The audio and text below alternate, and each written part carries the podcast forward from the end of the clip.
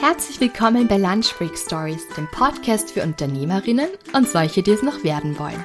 Mein Name ist Julia und ich freue mich, dass du da bist. Im zivilen Leben bin ich eigentlich Lehrerin. Doch für Lunch Break Stories tausche ich die Rollen, werde selbst wieder zur Schülerin und gehe bei tollen und mutigen Frauen in die Schule, die den Schritt in die Selbstständigkeit gewagt haben. Mein Wunsch für dich und für mich ist es, uns von den Stories dieser Frauen inspirieren und ermutigen zu lassen, die ersten Schritte zu wagen. Frei nach dem Motto, wenn die das können, trauen wir uns auch. Und besser auf neuen Wegen hin und wieder stolpern, als in alten Pfaden auf der Stelle zu treten. Also worauf warten wir noch? Los geht's! Hallo und herzlich willkommen zu einer neuen Folge von Lunch Break Stories und das ist bereits Episode 71. Wahnsinn, kaum zu glauben, dass es die Lunch Break Stories schon seit fast vier Jahren gibt. In drei Wochen feiern wir vierten Geburtstag und ebenso lange, kein Scherz, ist auch schon die Gästin der heutigen Episode auf meiner Wunschliste. Und zwar ist das heute die Vera Doppler ihres Zeichens Unternehmerin von Die Macherei und auch Sängerin. Also ich würde sie sowieso als Allround-Genie bezeichnen und als kreatives Superhirn. Unglaublich, was sie schon alles gemacht hat, was sie schon alles erlebt hat. Und was ich aber noch viel mehr schätze, muss ich wirklich sagen, ist, ähm, sie hat einfach eine extrem coole Art. Also das muss man jetzt echt einmal sagen. Und dieses Interview ist wirklich, auch ganz ehrlich, eines meiner Lieblingsinterviews der letzten Jahre. Warum? Das werdet ihr gleich selbst hören. Aber sie ist einfach unglaublich weise und reflektiert, finde ich. Und ihre Antworten sind einfach so cool. Sie nimmt sich kein, kein Blatt vor den Mund. Sie spricht Dinge ehrlich an. Sie hat Charme und Witz. Und ich finde sie einfach super cool. Also ich glaube, man hört raus, ich bin ein Fan. Ich möchte euch jetzt gar nicht viel länger warten lassen mit diesem Interview, aber natürlich bin ich auch froh, dass wir dieses Mal wieder einen Sponsor mit an Bord haben. Und zwar ist das Otto. Also ich muss ganz ehrlich sagen, ich bin manchmal wirklich ein bisschen überwältigt von der riesigen Auswahl an Online-Shops da draußen. Vielleicht geht es dir so ähnlich wie mir, aber ich kann dir sagen, bei Otto findest du einfach alles, was du brauchst. Und ich meine wirklich alles. Ich war vor kurzem auf der Suche nach einem neuen Schreibtisch und einem bequemen Schreibtischstuhl, um mein Homeoffice endlich ein bisschen netter einzurichten. Ich habe das nämlich in Corona-Zeiten einfach ganz schnell bei mir im Schlafzimmer eingerichtet, um meinem Mann das Büro zu überlassen, der dann dort den ganzen Tag arbeitet gearbeitet. Und ähm, ja, mit Aufnahmen etc. geht das einfach nicht gemeinsam in einem Zimmer. Also habe ich das eben schnell im Schlafzimmer gemacht und habe das eher schlecht als recht eingerichtet und habe mir gedacht, jetzt braucht es dringend einmal ein Update. Und ich bin bei Otto gleich fündig geworden. Und zwar gefällt mir besonders gut die Linie von Leger. Das ist, die meisten von euch werden die Lena Gerke sicher kennen, das Supermodel. Und die designt diese Linie und stellt das zusammen. Und diese Möbel sind einfach super, super nice und gefallen mir sehr, sehr gut. Und viele von euch wissen ja, dass ich Interior Design Fan Fan bin und ja, Dinge gern stylisch herrichte. Von dem her bin ich da fündig geworden. Was mir bei Otto auch ganz gut gefällt, ist, dass bei ihnen Nachhaltigkeit groß geschrieben wird. Und ihr wisst, dass mir das auch total wichtig ist und dass das ein Thema ist, das mir sehr am Herzen liegt. Und da gibt es eine eigene Kategorie mit Nachhaltigkeit. Das heißt, wenn ihr auf Nummer sicher gehen wollt, dass das, was ihr euch bestellen wollt, nachhaltig produziert wurde, dann schaut einfach bei dieser Kategorie vorbei, denn da habt ihr dann quer über alle Bereiche, also jetzt haben wir Sommer, also von dem her von Bademode bis Balkonmöbel, alle nachhaltigen Artikel drinnen. Das macht mir gleich einmal ein besseres Gefühl beim Shoppen, wenn ich weiß, dass ich mich da echt darauf verlassen kann, dass das dann auch wirklich nachhaltig ist. Und noch eine coole Sache, ich habe für euch als kleines Dankeschön, dass ihr schon so lange meine treuen, braven Hörerinnen seid von Lunch Break Stories, einen exklusiven Promocode. Und zwar einfach 20101 eingeben und dann bekommst du 20% Rabatt auf deinen Einkauf. Also schnapp dir am besten gleich ein Handy oder deinen Laptop, besuche ottoversand.at und dann kannst du eintauchen in die Vielfalt von Otto. Und beim Bestellvorgang gibst du einfach den Code ein, also 20101 für diese 20% Rabatt. Ich verlinke es euch natürlich auch noch in den Show Notes, falls ihr euch das jetzt nicht merkt oder mitschreiben könnt. Und dann viel Spaß beim Shoppen. Und euch auch jetzt noch viel Spaß und gute Learnings mit der Vera.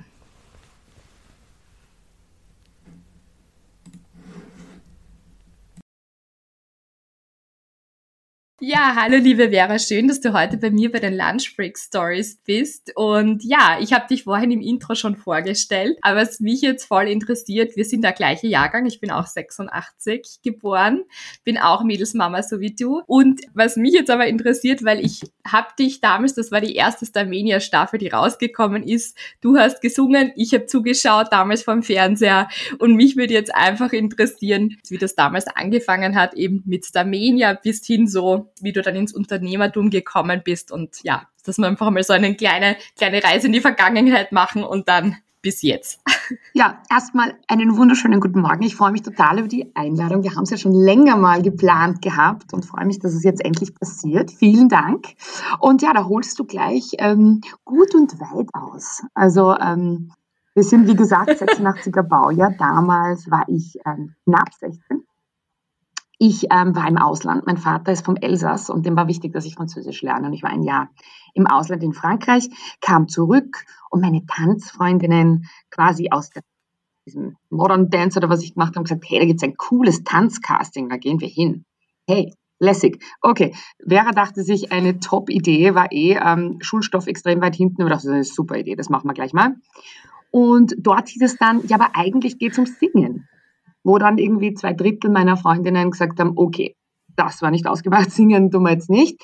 Ähm, ein Drittel konnte singen, die haben auch vorgesungen und ich habe mir gedacht, naja, schaut sich, das probieren wir jetzt mal. Und gefühlt ähm, 1,2 Sekunden später äh, stehst du dann 20.15 Uhr im Hauptabendprogramm äh, des ORFs. Ganz so war es natürlich nicht, aber es fühlt sich tatsächlich so an und es fühlt sich bis heute so an. Also es ist psychologisch interessant, habe das schon öfters mit wem besprochen. Ähm, Armenia ist für mich so ein bisschen eine, ja, eine Blase. Ähm, es kommt mir vor, als ob es quasi ein Leben weit weg ist. Also so ein bisschen, ich glaube, manche würden das beschreiben wie, vielleicht ist das im letzten Leben passiert. So lange ist es irgendwie für mich her. Und ähm, dadurch, dass es so intensiv war und so viele Sachen da passiert sind, ähm, verdrängt man total viel. Also es ist wirklich so, an viele Details kann ich mich gar nicht mehr so gut erinnern. Werde dann immer wieder daran erinnert, wenn ich ähm, jemanden treffe, einen Produzenten von damals, hey, kannst du noch dich erinnern an das und das und an den Auftritt, weil es einfach so unfassbar intensiv war. Weil es war quasi aus der siebten, na, aus der sechsten Klasse ähm, auf die äh, ORF-Bühne in, wie gesagt, 1,5 Minuten und dann wirklich ein Dreivierteljahr fast nicht mehr zurück. War schon intensiv. mhm. Ja. Wow. Ja, ist auch mit 16. Aber es ist, ja. Na, ist mit 16 etwas, was durchaus auch, glaube ich, ins Auge gehen kann.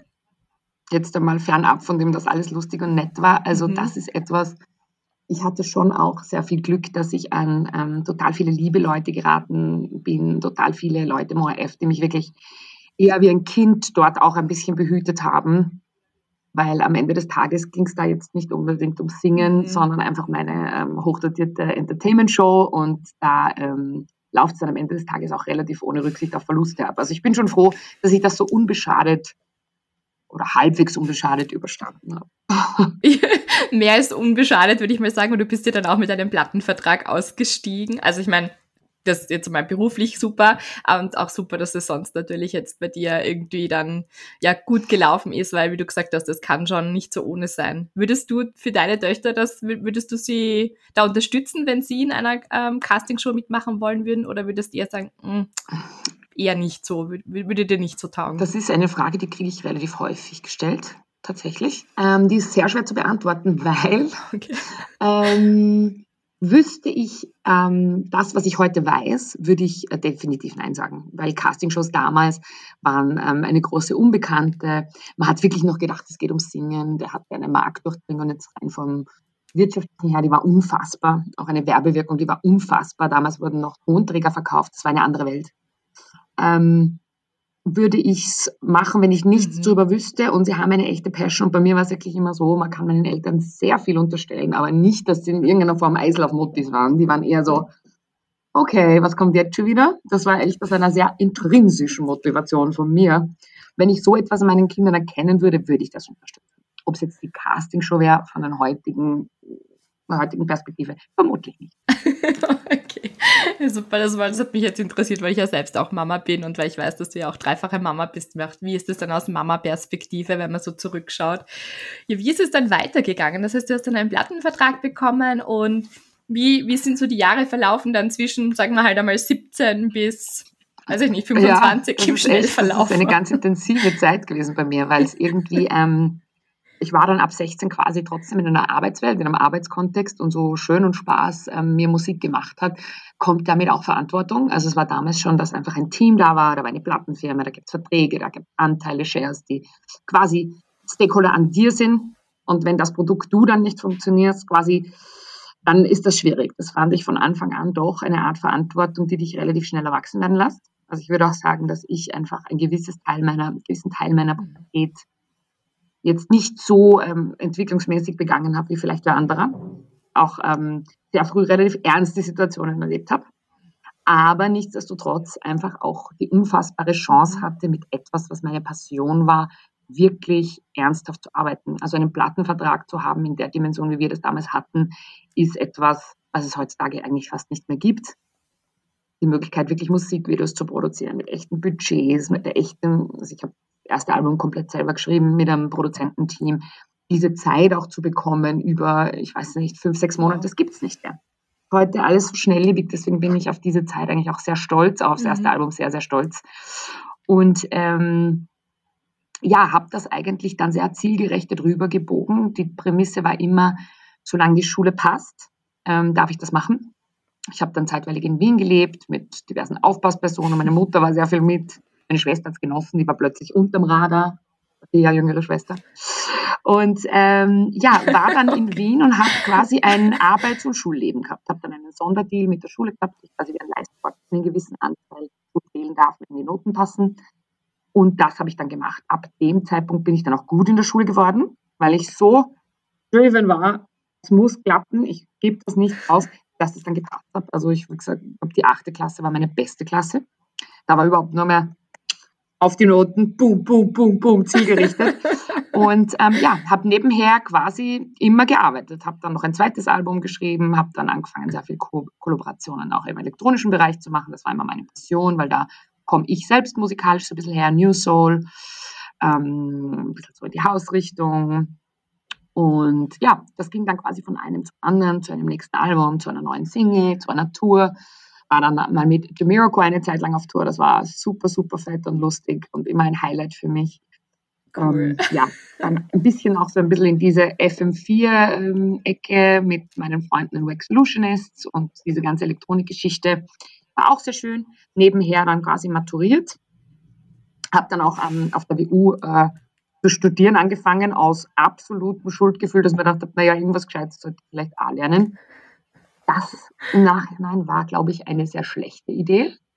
Nichts gegen die WU, aber ähm, ich glaube, das hat mich doch ähm, künstlerisch ein bisschen eingeschränkt. Weil wenn man nicht sich traut, alles auf eine Karte zu setzen, dann glaube ich, dass einem auch sehr oft dann der wirkliche Erfolg verwehrt bleibt, weil es einfach so ein Safety-Net, ähm, ja, dich vielleicht auch das dazu führt, dass du dann vielleicht nicht an deine Grenzen gehst und vielleicht nicht nicht nicht alles gibst, aber einfach nicht alles ausreizt. Mhm. Ja, und habe das dann weitergemacht und habe dann irgendwann für mich erkannt, das war dann noch der Amadeus Award, das war ein Highlight für ähm, die cool, Ladies, ja. für, für eben einen Song, den ich selber geschrieben habe. Das war ein absoluter Success, das hat mir total getaugt. Ähm, und danach, ich glaube ziemlich unmittelbar danach, habe ich dann mich hingesetzt und habe mit meinen Eltern und auch mit meinem damaligen Team gesprochen und gesagt, du, ich sehe momentan den Weg nicht in der Musikbranche aus Österreich raus. Ähm, das war der Zeit, da wo ähm, wirklich Downloads gerade richtig akut wurden. Und das war dann die Zeit, wo ich einfach gesagt habe, okay, ich sehe auch den wirtschaftlichen Weg nicht, weil es alles in allem war es dann trotzdem ein Job, der nicht nur ich im Recordingstudio war zur Gaudi und wir jammen und spielen lustige Konzerte, sondern es war schon auch, es gab Konzerte, wo du nicht so gut angenommen wirst. Es gab unfassbar viele mhm. Lange Nächte, wo nichts dabei rauskommen ist und wo einfach eine Delivery-Deadline da war oder Diskussionen mit Labels, ob das jetzt so schön ist oder so. Also es war jetzt nicht so, dass ich gesagt habe, okay, ich mache das jetzt nur zum Spaß, sondern es war schon ein Job am Ende des Tages. Und ich habe einfach gesagt, hey, ich sehe jetzt im Moment einfach den Weg nicht, weil es gibt 0,0 Revenues, ähm, die quasi von Tonträgern zurückkommen zukünftig. Trotzdem wollen alle mitverdienen an mehr, der ORF, ein Management-Team, die Plattenfirma, ein Booker, der und der und der. Solange das sich nicht wieder regelt, wie das Erlösmodell ist, möchte ich das nicht in einem wirtschaftlichen Kontext mehr machen. Für den Moment. Und war da auch psychisch so an einem Zeitpunkt. Wie alt warst du da? Hm, da war ich 20, 21, so in dem, in dem Dreh rum. Und habe dann einfach gesagt, okay, Freunde, ich gehe jetzt äh, nochmal auf die Uni und studiere jetzt etwas, was mich wirklich interessiert. Und das war dann eigentlich äh, Musik, ja, eigentlich digitale Musikwirtschaft oder Kunst- und Kulturmanagement, wie sie es dann genannt haben. Voll spannend. Habt ihr dann einen Schwerpunkt auf digitale Innovation, weil mich das einfach auch sehr berührt hat oder sehr, ähm, ja, vor viele Fragezeichen gestellt hat, wie dieser Kuchen zukünftig mhm. von 0,003 Cent Download-Stream bezahlt werden soll. Wie dieses Gut Musik, wo der Erlös herkommt. Ja? Sehr, und das habe ich dann dort gemacht, bin nach Mannheim, da gibt es die einzige ernstzunehmende Uni, die das echt ähm, anbietet und habe gesagt, ich bin jetzt mal raus und ähm, bin dort drei Jahre hingegangen und habe dann dort das mhm. fertig studiert. Habe daneben natürlich, ich habe noch immer einen Verlag gehabt, ich habe sehr viel für andere Künstler geschrieben, ich habe Festivals gespielt so im elektronischen Bereich, aber nicht mehr das, wäre das, na Popsternchen darf ich nicht sagen, aber wäre die Popsängerin als Einzelkünstler im echten Commercial-Kontext. Das war mir dann einfach nicht schlüssig genug. Und ja, habe das fertig studiert, und ähm, dann ging es eigentlich relativ zügig. Ich habe meinen Mann kennengelernt, war in London, habe dort noch quasi ähm, drauf auf der University of Westminster, was in eine ähnliche Richtung studiert und war dann relativ zeitnah mit meinem mhm. äh, jetzigen Mann zusammen. Und da gab es dann einfach einige private Dinge in seinem familiären Umfeld. Sein Vater ist sehr, sehr früh verstorben, wo wow. wir dann quasi über Nacht nochmal ein wenig erwachsener wurden, wo er dann gesagt hat, du, das klingt jetzt richtig deppert, aber könntest du dir vorstellen, aus London zu mir nach Wels zu ziehen, um jetzt mal kurz zu schauen, zu Touch Base. Und das jetzt mal kurz zu starten, weil ähm, ich bin jetzt über Nacht 70 geworden und muss das jetzt ähm, da schupfen und das kann ich nicht allein. Mhm. Oder will ich nicht allein. Und ja, so bin ich dann eigentlich in der Mitte Österreichs genau eine halbe Stunde von meinem Geburtsort weggelandet. Meine Familie lacht heute noch und habe dann eigentlich mit meinem äh, damaligen schon Freund von ein paar Jahren eine sehr, eine sehr ernste Beziehung dann bin ich eingegangen. Das war schon ein bisschen so eine Lebensentscheidung, wo auch viele gesagt haben, Wales, what? How? Why? Ähm, ja, das hat Vorteile, Nachteile, da können wir später nochmal darauf eingehen. Mhm. Und sind dann eigentlich hier sesshaft geworden und ähm, habe dann durch ein paar Umwege von dieser Lasertechnologie erfahren, mhm. mit der ich mich seit einigen Jahren äh, befasse, wo es in Wales einen sehr großen Hersteller gibt, wo ich gesagt habe, okay, ähm, kann man dieses Gerät, das ist, wenn man sich das kurz zur Erklärung vorstellt, wie einen sehr, sehr großen Bürodrucker, so in Größe A, weiß ich nicht, A2. Ein Riesengerät, mit dem man Dinge gravieren und schneiden kann. Ursprünglich wurde es entwickelt, um Stempelplatten zu gravieren. Gummistempelplatten von diesen wow, okay. Self-Inking Stamps. Aber auch Apple benutzt, Apple benutzt, um Platinen zu gravieren. Ähm, es werden IDs in Amerika damit quasi fake-proof gemacht. Und ich habe gesagt, okay, mich interessiert das Ganze im Design-Aspekt möchte mir das anschauen und habe damit herumexperimentiert und war dann verrückt genug, irgendwann zu sagen, so, ich möchte mir so ein Gerät kaufen. Das ist ähm, so circa der Preis eines Luxusautos. Ähm, da haben wir alle gesagt, die spinnt. Seid ihr dann völligen Vogel. Völliger Vogel. Was ist das für eine Spinnerei? Was macht ihr jetzt ähm, für einen Kredit aufnehmen, dafür ihn zu investieren? Etwas, was es in dem Sinn fast nicht mhm. gibt, ähm, was jetzt irgendwie noch, auch noch nie wer so wirklich gemacht hat und wenn dann eher so als Hobby. Ja, und das war dann eigentlich so ein bisschen der Beginn der Selbstständigkeit und der Beginn der Macherei. Und ja, dann gab es zehn Jahre stetigen Wachstums und Evolving und sehr viele unternehmerische Fehler, die manchen teurer, die manchen schmerzvoller, aber alle ähm, super lehrreich. Und äh, so war dann eigentlich der Start in die, in die Selbstständigkeit. Eigentlich auch ein bisschen aus Ermangelung an anderen Jobs, wo ich mir dachte, okay, das interessiert mich voll, das würde ich mir gerne anschauen und dann einer Prise Verrücktheit, würde ich jetzt auch mal sagen, das wirklich ähm, dann anzugehen und so ernst zu meinen. Aber voll cool, dass du dir das, also dass du dann auch gedacht hast, okay, ich mache das jetzt einfach. Ist das, glaubst du, auch etwas, weil du einfach von, ja, seit du 16 bist, auch viel entscheiden musstest oder da vielleicht auch eine Spur schneller erwachsen werden musstest, dass du dir vielleicht auch leichter tust, schneller Entscheidungen zu treffen? Kann das sein, dass du dann sagst, okay, ich mache das jetzt einfach in Wales, ist jetzt nicht gerade der Nabel der Welt und es gibt jetzt nicht äh, wahnsinnig viele Jobsachen. Äh, ich mache jetzt mein eigenes Ding und ich bestelle mir halt jetzt dieses, dieses Laserding und, und mache meine eigenen Dinge. Kann man das so ein bisschen sagen, oder? Ja, also es ist lustig, dass ähm, ich noch immer der Mensch bin, der sie am, am längsten braucht, bei einer schönen Karte im Restaurant zu bestellen.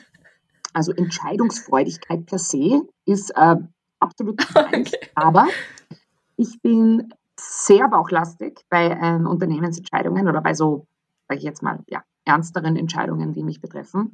Und habe jetzt auch gelernt, die letzten Jahre wirklich fast ausschließlich erst einmal auf meinen Bauch zu hören, weil der mich sehr selten trügt. Und dazu dann auch ein bisschen ein Pragmatismus, glaube ich, wo ich mir einfach dachte, okay, entweder ich pflege jetzt das Intranet irgendeiner großen Lokalbank ähm, oder mache Marketing-Newsletter oder ähm, ich äh, mache selber was. Und hatte dann Gott sei Dank einfach auch die Möglichkeit, ich habe damals bei meinem Freund gewohnt, ähm, in Wels gab auch sehr viel äh, Platz, das zu machen. Wäre ich jetzt in Wien gewesen, wären natürlich Mieten und all sowas auch ein Riesenthema gewesen. Ich denke, hat, das hat schon geholfen bei der Selbstständigkeit. Mhm. Und äh, ja, dann einfach auch ein bisschen jugendlicher Leichtsinn, weil ich war einfach relativ jung. Und ähm, ja, war danach auch relativ schnell relativ schwanger. ähm, also das hat alles sicher mit eingespielt, weil also ähm, ja, das war einfach eine Verkettung von verschiedenen Ereignissen, aber möchte es nicht missen. Also ich glaube, es war auf jeden Fall eine interessante Reise. Voll cool. Wenn du jetzt so zurückschaust, du hast jetzt schon ein bisschen angesprochen, manche teurere Fehler, manche ein bisschen schmerzhaftere Fehler. Das ist ja oft ein bisschen ein Thema, gerade in Österreich, so eine offene Fehlerkultur oder dass man auch ein bisschen über die Dinge spricht, die ein bisschen schmerzen. Das kommt ein bisschen zu kurz, finde ich. Und ähm, wenn es dich nicht stört, können wir da kurz ein bisschen drüber sprechen. Was hast du so gelernt in den letzten Jahren in deiner Selbstständigkeit? Weil ich denke mir, Fehler sind ja auch dazu da, um was, um was zu lernen, um uns was beizubringen. Und es ist ja nicht jeder Fehler, außer es ist jetzt wirklich wahnsinnig viele Euros schwer oder ja, oder persönlich einfach wahnsinnig arg. Aber sonst kann man ja wirklich gut auch was daraus lernen. Was würdest du sagen, war das bei dir so? Was hast du gelernt in den letzten Jahren Selbstständigkeit und Unternehmertum? Also eine Sache, die mir ganz stark auffällt, jetzt vor allem auch mit Kindern im Schulsystem, ist, dass in Österreich unsere Fehlerkultur wirklich so ist, dass Fehler wirklich das Allerschlimmste sind. Und das ist wirklich, ähm, man wächst eigentlich schon so auf, dass es eigentlich furchtbar ist, wenn man das B einmal falsch schreibt. Und dass es eigentlich das mhm. allerletzte ist, wenn das ausschaut wie das und das. Wobei ja wirklich an jedem Fehler, wenn man embraced, anders kann man nicht lernen. Wenn du es nicht einmal falsch machst, kannst du nicht selber lernen, okay, das ist falsch und das ist richtig. Und das, glaube ich, zieht sich durch sehr viele Leute ähm, durch zu so einem hohen Grad, dass viele gar nicht erst in die Selbstständigkeit wollen oder gar nicht erst in die Verlegenheit mhm. kommen wollen, Fehler zu begehen. Aus Angst, sie könnten zu teuer sein, sie könnten peinlich sein. Äh, das ist wirklich ganz arg. Ich habe das immer wieder erlebt. Und äh, bei mir ist es wirklich so, ich hatte natürlich am Anfang auch wenig Budget für manche Dinge oder war relativ schnell klar, dass das teuerste Budget in eine Richtung geht, und zwar die Technik. Also hatte ich für Homepage und Fotos und Social Media Consulting oder so ein Scheiß. Keine, keine, keine Funds, also kein Geld. Und habe mir gedacht, okay, ich muss das jetzt einfach probieren. Ich muss versuchen, mir das zu lernen. Ich muss zu schauen, was sind meine Schwerpunkte. Und dann probiere ich das. Und wenn ich es falsch mache, na dann bessere ich es aus. Und wenn ich es ganz, ganz falsch mache, na dann muss ich zahlen. So.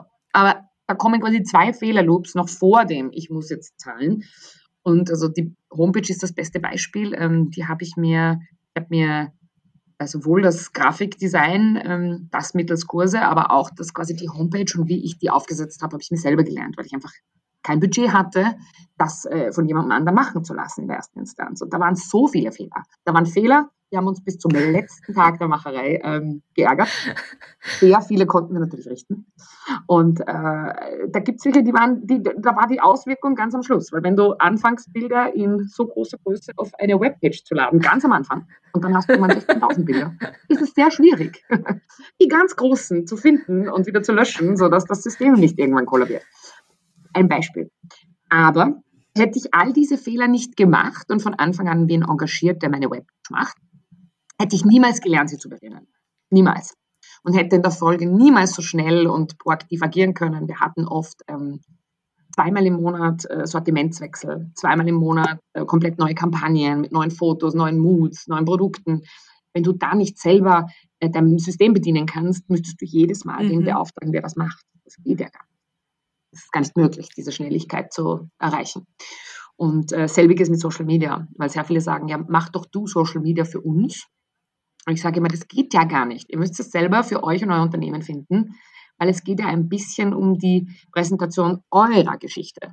Ich kann sie ganz schwer erzählen, Faustverse. So lustig mir das vielleicht auch ist manchmal oder wäre, habe ich das bis jetzt eigentlich noch nie gemacht, weil ich immer sage, dass eigentlich kann ich euch nur helfen, in eurer Umgebung wen zu finden, der eure mhm. Geschichte in eurer Unternehmung erzählt. Ja, und das sind irgendwie so die Fehler. Und ja, ich meine, es gibt auch lustige. Kurzzeitig war dann mal irgendwie die Geschichte ähm, der absoluten Überflieger, weil natürlich es ging so gut. Dann waren wir plötzlich 15 Leute. 15 Leute und wir haben Neonschilder selber gebaut hier und ähm, es war alles überdrüber. Und dann kam ein Backlash an Personalkosten wie, eine, wie ein Baseballschläger über die Rübe. Und ich dachte, oh Gott, Österreich, was tust du mit mir? Ähm, ja, das war dann wieder ähm, vielleicht ein bisschen zu sehr nach den Sternen gegriffen, wobei man sagen muss, da kam auch gerade Corona. Das war wirklich ein bisschen ein das Timing. Ähm, ja, es gibt äh, viele Dinge, die man einfach, äh, glaube ich, learning by doing lernen muss. Und Gott sei Dank ja, sind die meisten gut zu hören. dass man einfach auch nicht, also ein bisschen die Scheu verliert davor, Fehler zu machen, so wie du gesagt hast, ja, in unserem Schulsystem. Ich bin ja von meinem Brotberuf eigentlich Lehrerin und wenn dann das B falsch geschrieben ist oder sonst was, ich denke mir, oh Mann, bitte. Also man verlernt das oder man kriegt das irgendwie so angelernt, also dieses, diese Fehlervermeidung. Und wie, wie willst du Innovationen vorantreiben, wenn du nie Fehler machen kannst oder wenn es dir nicht gestattet ist, Fehler zu machen? Von dem her finde ich das voll cool. Also ich bin auch ein Failure Enthusiast, weil ich mir denke, hey, wie sollst du das anders lernen? Ein Kind lernt laufen, dem es hundertmal hinfällt und dann wieder aufsteht und sagt einer, boah, ich kann, ich bin zu dumm zum Laufen lernen. Also das, ich laufe nicht mehr, ich bleibe jetzt sitzen einfach, ja. Also das ist irgendwie, das, das, muss man sich fast ein bisschen beibehalten. Und ähm, ich denke mir, in Amerika ist das ganz anders. Ähm, da wird damit viel offener umgegangen und ähm, wird es vielleicht sogar manchmal ja dazu ermutigt, dass man sagt, okay, jetzt, weil du lernst dann auch daraus. Also von dem her voll super, was du jetzt gerade gesagt hast. Ja, jetzt ist, jetzt haben wir so die, über die Vergangenheit gesprochen, jetzt ein bisschen schon über die Macherei. Ihr habt ja auch tolle Aufträge gehabt. Ich habe irgendwo gelesen, sogar für, für Chanel über eine Kundin oder so, wenn ich das richtig recherchiert habe. Ähm, also wirklich, wirklich cool, stetig gewachsen. Dann kam Corona. Da habe ich mir auch immer wieder deine Stories angeschaut, weil ich das sehr interessant gefunden habe auf Instagram zu der Zeit, weil du da auch aus dem Nähkästchen ein bisschen geplaudert hast, wie es dir als Unternehmerin so geht. Eben auch, du hast das schon angesprochen, auch Personal, wie es dir damit gegangen ist, auch ein bisschen. Da hast du immer sehr offen und ehrlich darüber gesprochen. Ähm, und auch, ja, wie man ein bisschen dann auch hängen gelassen wird vom österreichischen Staat oder so, wenn ich das so richtig in Erinnerung habe. Ihr habt euch ja entschlossen, vor ein paar Monaten zu sagen, die Macherei so in der Form gibt es nicht mehr. Ihr habt einen mega Sale gehabt. Ich sehe jetzt aber auf Instagram, dass du doch noch immer wieder für irgendwen Aufträge machst mit dem Leser. Was, was kommt jetzt? Wie ist es zu der Entscheidung gekommen? Äh, Corona habt ihr ja überstanden. Das heißt, Ihr habt jetzt euch nach Corona entschlossen, aufzuhören. Wie ist es dazu gekommen? Und dann vielleicht die nächste Frage, aber das, das hebe ich mir auf, wie es dann weitergeht. Aber konzentrieren wir uns einmal auf das Ende und dann der New Beginning. So. Ja, also Corona, wie gesagt, war eine, ein, ein, ein echter Kraftakt für mich, weil am Ende des Tages ähm, wollte oder musste ich das Ganze am Leben halten. Muss aber auch echt sagen, wir hatten so eine ähm, Solidaritätswelle oder auch eine ja, die Menschen haben sich einfach gesehnt nach Ablenkung, haben sich gesehnt nach Dekorieren, nach äh, irgendwie, weiß ich nicht, schöngeistigen Dingen, dass wir eigentlich, ähm, auch wenn es kräftezehrend war, weil ich eigentlich dann großteils alleine war, sehr gut das äh, überstanden haben. Das hat dann am Ende eigentlich ganz gut funktioniert. Es war natürlich für alle Eltern eine Belastung, wie auch für mich. Aber es ging irgendwie. Das war auch, da hatte ich irgendwie auch noch unermüdlich Kraft. Wie dann allerdings irgendwie die politische Situation immer schwieriger wurde und einfach man gemerkt hat, okay, es herrscht einfach eine echte Inflation und dann auch noch ein echter Krieg mhm. in Europa. Und ähm, all diese Dinge hat sich mein Bauchgefühl, das ich schon seit eigentlich über eineinhalb Jahren hatte, eigentlich noch so in den Endzügen von Corona, bestätigt, dass ich gesagt habe, es passiert einfach ein gesellschaftlicher Wandel einfach ein Paradigmenwechsel in unserer Gesellschaft. Ähm, ich habe mich ganz stark verändert. Mein Leben hat sich zu den zehn Jahren, wo ich begonnen habe mit dieser rosa, rosa hellblauen Welt, die es da ist, ähm, hat sich einfach unfassbar äh, gewandelt. Das ist nicht mehr äh, dieselbe Umgebung und ich bin auch nicht dieselbe und habe einfach gesagt, okay, ich möchte nicht, dass dieses Projekt an die Wand fährt. Hasse ähm, unkalkuliertes äh, Detonationsende. Das ist hasse ich, wenn dann so die Trümmer liegen. Ich möchte, dass das ähm, im Guten beendet wird. Ähm, ich möchte, dass das mit den Mitarbeitern gut abgesprochen ist, dass keine Ware zurückbleibt. Also das Ende der Macherei hat nichts mit einem äh, wirtschaftlichen Desaster oder irgendwelchen Misskalkulationen zu tun. Im Gegenteil, es ist jetzt eigentlich wirklich sehr gut gelaufen wieder die letzten Jahre. Aber äh, ja, ich habe mir einfach die Frage gestellt, ob ich jeden Tag trotzdem ein bisschen den Kasperl machen kann und ähm, funkelnde Sonnenbrillen und was ich halt sonst so verkauft habe, was ich selber schön fand und auf der Welt gesucht habe, das noch machen will, wenn einfach echte Sorgen und Themen gerade da draußen sind. Das ist schon im Endkundenbereich sowas, gerade wenn man es so persönlich macht wie wir, wir haben wirklich immer jeden Tag mitgenommen und jeden Tag was erzählt und einfach auch gezeigt, was wir tun ich habe mich einfach nicht mehr wohlgefühlt. Und man muss auch sagen, ähm, mit drei Kindern ist das Leben ein anderes. Ich habe begonnen, mhm. da hatte mhm. ich keins und habe jetzt drei Kinder und es ist einfach irgendwann fast nicht mehr möglich, das auszutarieren, weil ähm, alle meine Mitarbeiter waren ebenfalls weiblich, eigentlich alle mit Kindern. Und ähm, ja, irgendwann war das einfach nicht mehr möglich. Ich meine, meine halbtags, dann äh, ja, Kinderbetreuung, Krankheitstage. Das ist einfach trotzdem fast nicht möglich, das auszutarieren, um einen echten Betrieb wachsend am Leben zu lassen. Und das muss man wirklich auch nochmal in aller Deutlichkeit sagen. Und jeder, der mich fragt, kriegt das auch immer gesagt. Solange sich nicht grundlegend was in der Betreuungsstruktur ändert, wird es diese Unternehmen auch nicht geben. Da können wir noch hundertmal über Empowerment reden. Gibt es keine Kabelstube, gibt es keinen Kindergarten oder mit geschissenen Eintrittsbarrieren, ähm, dann äh, gibt es die Unternehmungen nicht. Und da braucht man dann aber auch nicht weinen im Nachhinein. Also das ist das, was ich äh, auch dem Bürgermeister sagen muss, weil was soll ich tun? Ich kann nur so viel arbeiten, also ich kann nur so und so viele Stunden ausgleichen. Und wenn es dann irgendwann 75 sind mit drei Kindern, weil einfach niemand Betreuung hat, mhm. how? Muss man einfach ganz einfach sagen. Also das sind schon Dinge, die, finde ich, gehören angesprochen. Oder auch, warum in Österreich einfach nach einem Kindergarten, der bis 16 Uhr betreut, dann die Schule um 11.45 Uhr aufhört, eigentlich fast vier Jahre. Wie mhm. soll das gehen? Ja, wir haben alle einen hohen Aufenthalt, äh, Aufwand, was, ähm, was, was äh, Hausübungen und Lernen mittlerweile angeht. Da wird immer nur angestückelt. Das wird nie im Grundzug äh, verändert, sondern wir lernen den ganzen selben mhm. Scheiß wie vor 100 Jahren. Plus ganz viele neue Sachen, die ganz wichtig sind. Ich meine, ich sitze jeden Tag sicher drei Stunden mit meinen Kindern. Ich verstehe auch jede Mitarbeiterin, weil es gibt kein Angebot vom Staat dahingehend. Mhm. Dann muss ich sagen, dann muss ich mein Modell ändern. Ich kann nicht alles mhm. auffangen, leider. Und das habe ich gemacht und habe mir einfach angeschaut, was sind die Projekte, die in den letzten Jahren einfach ähm, mir am meisten Spaß gemacht haben. Und das war immer die Entwicklung, die Herausforderung, das ist ähm, was Neues erfinden, etwas Neues zu kreieren für Kunden. Und habe dann geschaut, ja, muss man wirklich ganz ehrlich auch sagen, was kann ich mit einem schmalen Personalaufgebot ähm, überhaupt handeln? Weil ich brauche euch, glaube ich, allen nicht zu erzählen, was es bedeutet, mit Amazon zu konkurrieren in einem Onlinehandel. Und auch die Ansprüche quasi von Kunden, die Amazon gewohnt sind, äh, mit eigenem Fulfillment jeden Tag zu äh, lesen, das ist fast unmöglich, vor allem wenn es dann Ausfälle gibt. Und das ist jetzt ein bisschen so ähm, die nächste Struktur. Wir werden unsere mhm. Unternehmung neu aufstellen auf einem Dreiergespann der Inhalte. Ich möchte noch immer nicht zu viel verraten, weil wirklich ähm, vor allem zwei Punkte davon noch äh, einfach nicht, also so weit sind, dass mhm. ich sie kommunizieren mag. Aber einer zeichnet sich eh relativ ab. Also man muss wirklich sagen, wir haben, hatten das Glück, ohne dezidierte Akquise unfassbar gute B2B-Kunden zu haben in den letzten Jahren. Waren einfach von Big High Shoot Marken wie eben Chanel und La Prairie und Chloé und äh, Moët, Chandon und was alles da war. Also wirklich von Highflyern bis hin zu super innovativen Gastronomiebetrieben, Hotelleriebetrieben, ähm, Shop-Konzepten, alles Mögliche war dabei, wo wir innovative Dinge fertigen durften, die wirklich Expertise und Beratung auch benötigen, was man da machen kann. Weil was man machen kann, ist sehr viel.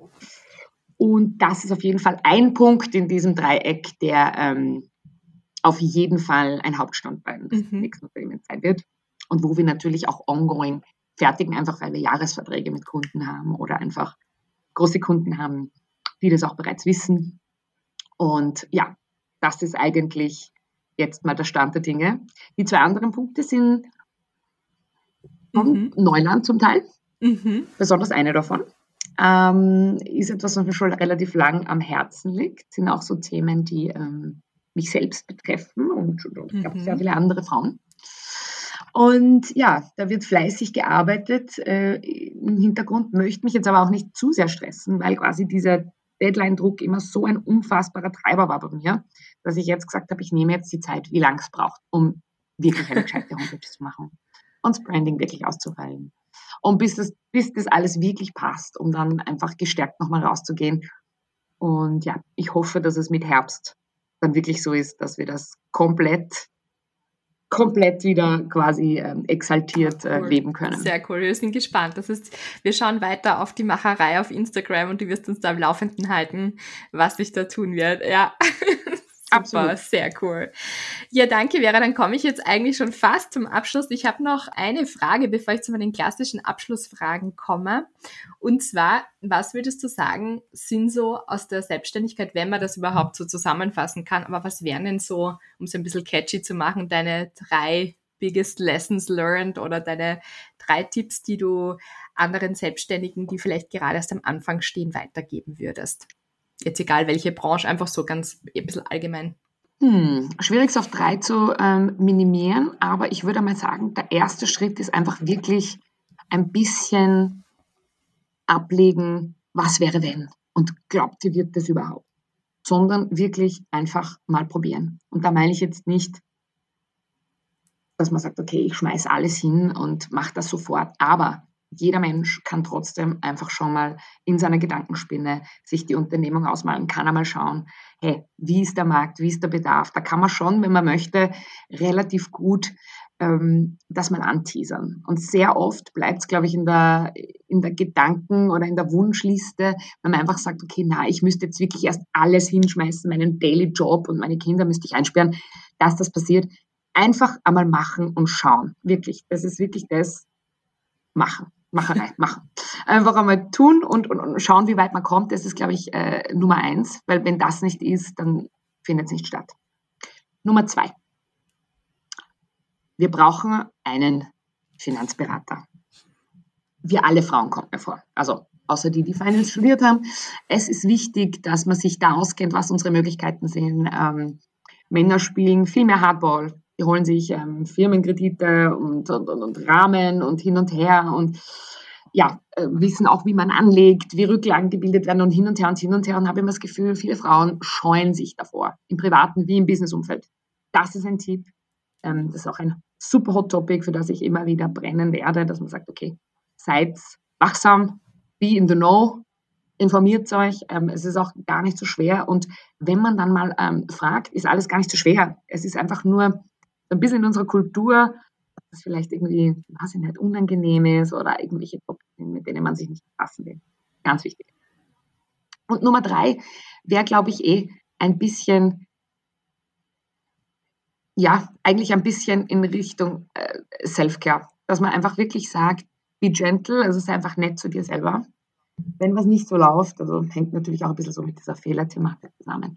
Es geht jetzt nicht die Welt unter. Ähm, selbst ein Konkurs ist nicht, dass die Welt untergeht. Ja, so what? Also wenn eins mal nicht funktioniert, heißt das nicht, dass alle anderen nicht funktionieren, sondern wenn man sich anschaut, äh, manche ganz, ganz große Gründer haben ähm, viele Fehler machen müssen, bis die eine, mhm. die wirklich fruchtet hat. Und ähm, ich glaube, wenn man da einfach ein bisschen äh, nett zu sich ist, es in seiner eigenen äh, Pace auch macht und einfach auch ähm, ja, in seine Möglichkeiten, dann äh, wird es uns total viel besser gehen ganz wichtiges Thema, nämlich immer auch, ich habe sehr oft bekommen, wie machst du das alles, du Superfrau, bist du eine, weiß ich nicht, eine, eine, eine, eine Superwoman mit Superkräften, dass du das schaffst? Nein, bin ich nicht, absolut nicht. Aber ich habe einen unterstützenden Mann, ich habe eine Oma in der Nähe, ich habe eine Uroma in der Nähe, ich habe eine Babysitterin, eine zweite Babysitterin und eine dritte Babysitterin, weil eins, zwei und drei krank sind, speiben oder studieren. Das ist unser allertägliche. Ich bin einfach nur super proaktiv, und halt eine Schachspielerin. Aber ich bin aber auch keine Superkräfte. Meine Kinder haben auch Läuse, meine Kinder haben Windpocken, meine Kinder haben Schulprobleme. Äh, Drama, wir haben dieselben Themen wie alle anderen. Es ist nur einfach, dass ich es wirklich, wirklich wollte und konsequent einfach fokussiert eingeplant habe. Das ist alles. Das ist das Einzige. Ich war einfach unbarmherzig und habe die Zeit, das ist meine. Und dafür müssen wir es schaffen, dass wir Betreuung haben. Aus. Und das war mein Standpunkt. Das war eigentlich das Einzige, was mich unterscheidet. Also die, die sagen, na, ich mache das alles allein und hahaha, und die Selbstständigkeit fliegt mir zu und dabei sippe ich Kaffee Latte im Garten und das ist nicht wahr. Das glaube ich einfach. Sondern es ist einfach nur Hardcore-Planung, wo man da ein bisschen realistisch bleibt und vielleicht auch manche ein bisschen offener werden. Dann, ähm, glaube ich, wird die Erwartungshaltung an uns selber dann auch äh, ja, ein bisschen realistisch Voll werden. gut, dass du das sagst. Danke. Danke für deine Ehrlichkeit, echt. Super, super cool. Ja, Vera, ich könnte stundenlang mit dir weiter quatschen, aber wir sind beide berufstätige Mamas, von dem her komme ich jetzt zu meinen Abschlussfragen und will dich nicht überstrapazieren zeitlich. Meine erste Frage wäre, der Podcast heißt ja Lunchbreak Stories. Daher ist meine erste Frage, mit wem würdest du denn gerne mal deine Lunchbreak verbringen, wenn du es dir aussuchen könntest?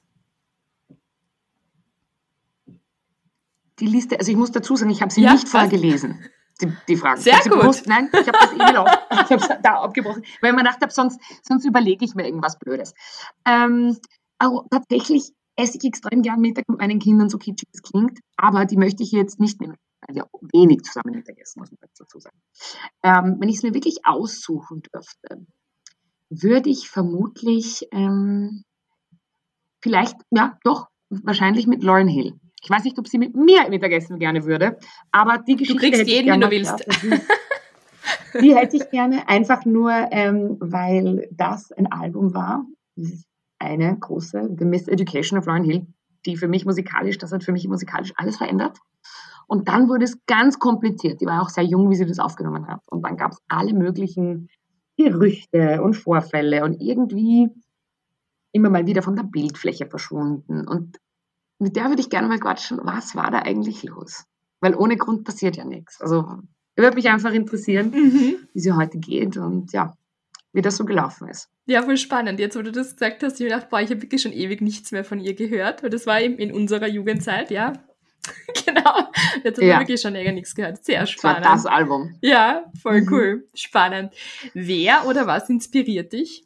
Also kann jetzt auch eine Sache sein. Es muss jetzt ja, das ist relativ mannigfaltig. Also es gibt tatsächlich sehr viele Freunde und Bekannte, die mich immer wieder inspirieren in ihren Teilen. Ich habe zum Beispiel eine Freundin, die absolut jung in ein Unternehmen geschmissen wurde, familiär, die auch überhaupt nichts eigentlich am Anfang damit äh, zu tun hatte und die das einfach jetzt seit Jahren so toll meistert und so dran gewachsen ist. Und irgendwie, das ist einfach geil zu sehen, wie Menschen ja situativ dann irgendwie über ihre Grenzen hinaus wachsen Mhm. Oder auch mein Vater war immer oder ist immer eine riesige Inspiration. Der kommt eher so aus dem Personalmanagement und ist ein, einfach ein, ein, ein, ein, sag ich mal, ein Menschenversteher, der mhm. einfach äh, ja, stundenlang mit mir diskutiert hat über, über Werte und Wertekonstrukte in der Gesellschaft. Und ich merke jetzt ganz oft, wenn ich mir so meine Gedanken mache, habe ich wieder ein bisschen mehr Zeit zum Gedanken machen, dass diese Themen mich einfach total berühren und mir total wichtig sind und ich sehr viel darüber grüble. Also mein Papa ist generell jemand, der mich sehr, sehr ja, berührt und beeinflusst hat immer. Cool. Und dann die letzte Frage wäre, und zwar, es gibt so Dinge, ich glaube, du bist ja auch so jemand, du, das, das Wort Innovation ist heute auch ganz oft gefallen. Ich glaube, du bist immer so am Puls der Zeit oder sogar, würde ich sagen, ein bisschen voraus. Und deswegen denke ich, die Frage passt perfekt auch für dich. Und zwar, was sind so Dinge, das kann jetzt äh, eine neue App sein, das kann ein cooles Buch, ein tolles Album, was auch immer sein. Es kann aber auch sein, im Wald spazieren gehen. Was sind so Dinge, die dich voll begeistern und die du deinen Freundinnen immer weiterempfiehlst? Es gibt ja oft so Dinge, wenn man was gelesen hat und dann sagt man, mein, das Buch musst du unbedingt lesen oder jetzt habe ich das entdeckt oder diese Kaffeesorte oder was auch immer. Irgendeine Sache such dir aus. Ich weiß, da gibt es tausend Dinge, aber vielleicht eine Sache, die du jetzt gerade im Moment immer weiterempfiehlst. Was wäre das? Also ich glaube, momentan ist das Wort ähm, unserer Zeit ein bisschen oder auch unserer Generation ein bisschen Mindfulness und Selfcare, weil wirklich ich das Gefühl habe, rundherum sehe ich so viele Burnouts bei Müttern, bei Unternehmerinnen, bei angestellten Damen, ganz egal, dass man wirklich sagt, okay, wir kommen jetzt in ein Alter, wo wir wirklich schauen müssen, dass wir wissen, was tut uns gut, was tut uns nicht gut auf welcher Party muss man vielleicht nicht mehr tanzen, welche Menschen muss man manchmal vielleicht einfach zurücklassen im Leben. Das finde ich ist ganz ein schwieriger Teil auch vom Erwachsenwerden. Ähm, worauf konzentriere ich mich? Ähm, was äh, wird mir vielleicht wirklich wurscht und kann ich getrost sofort, ohne es überhaupt darüber nachzudenken, in die Tonne schmeißen? Das ist das eine. Und Nummer zwei, bei scheiße Haare immer Turban aufsetzen. Das sage ich jeder Freundin. Also wenn du ein Betthärte hast, kauft einen Turban. Das passt immer. Weil wer mich kennt, 80 ähm, Prozent der Zeit habe ich einen Turban. Das sind so die zwei Weisheiten, glaube ich. Ah, super, kauft euch einen Turban. Das sind, das sind gute, famous Abschlussworte für eine Podcast-Episode, würde ich sagen. kauft euch einen Turban. Das, ja, passt. das war ein sehr feines Gespräch. Danke, ich danke dir auch. vielen lieben ja, Dank. Vielen Dank für die Einladung.